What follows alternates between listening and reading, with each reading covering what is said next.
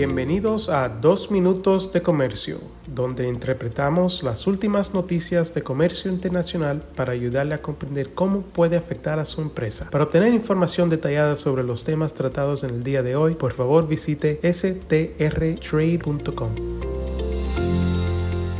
Soy Álvaro Ferreira, consultor independiente con Sandler, Travis Rosenberg y hoy es martes 12 de septiembre de 2023.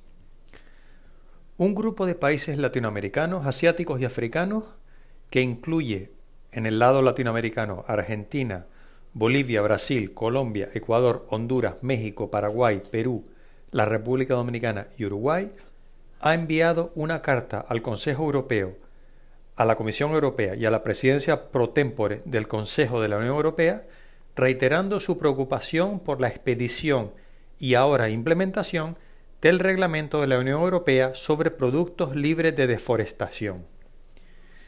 Entre otras cosas, este reglamento prohibirá a partir del 30 de diciembre de 2024 la introducción en el mercado de la Unión Europea de ciertos productos y materias primas que no estén libres de deforestación, que no hayan sido producidas de conformidad con la legislación pertinente del país de producción y que no estén amparadas por una declaración de diligencia debida.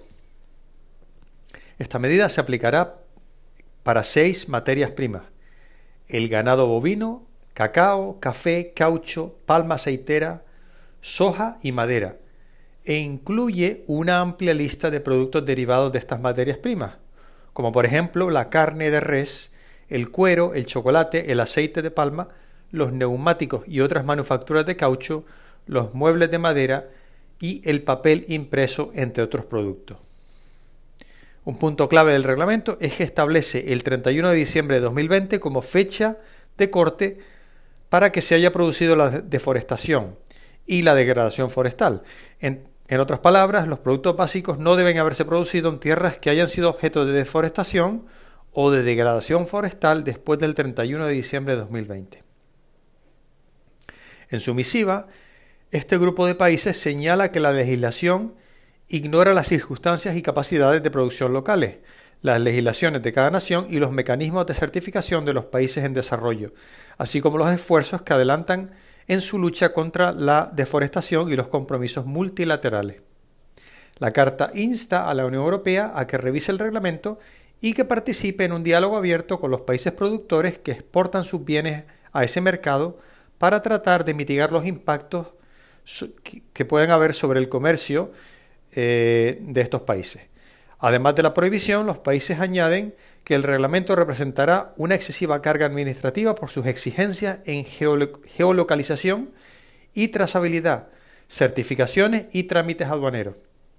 Por ejemplo, el reglamento exigirá información sobre la geolocalización de todas las parcelas de terreno en las que se produjeron las materias primas pertinentes, y en el caso de productos pertinentes que contengan o hayan sido elaborados a partir de ganado bovino, y el caso de aquellos productos pertinentes que hayan sido alimentados con productos pertinentes, se deberá proveer la geolocalización de la totalidad de establecimientos de cría del ganado.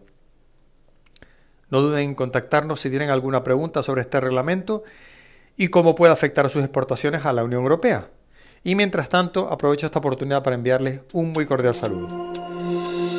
Con profesionales en nueve oficinas, Sandler Travis Rosenberg es la firma de abogados más grande del mundo dedicada a asuntos legales de comercio internacional, aduanas y exportación. Este podcast es exclusivamente para fines informativos y no constituye un servicio legal. La contratación de un abogado es una decisión importante que no debe estar basada solamente en publicidad. Pídanos que le enviemos información gratuita por escrito sobre nuestras cualificaciones y experiencia. Envíenos un correo a strespanol.strtrade.com.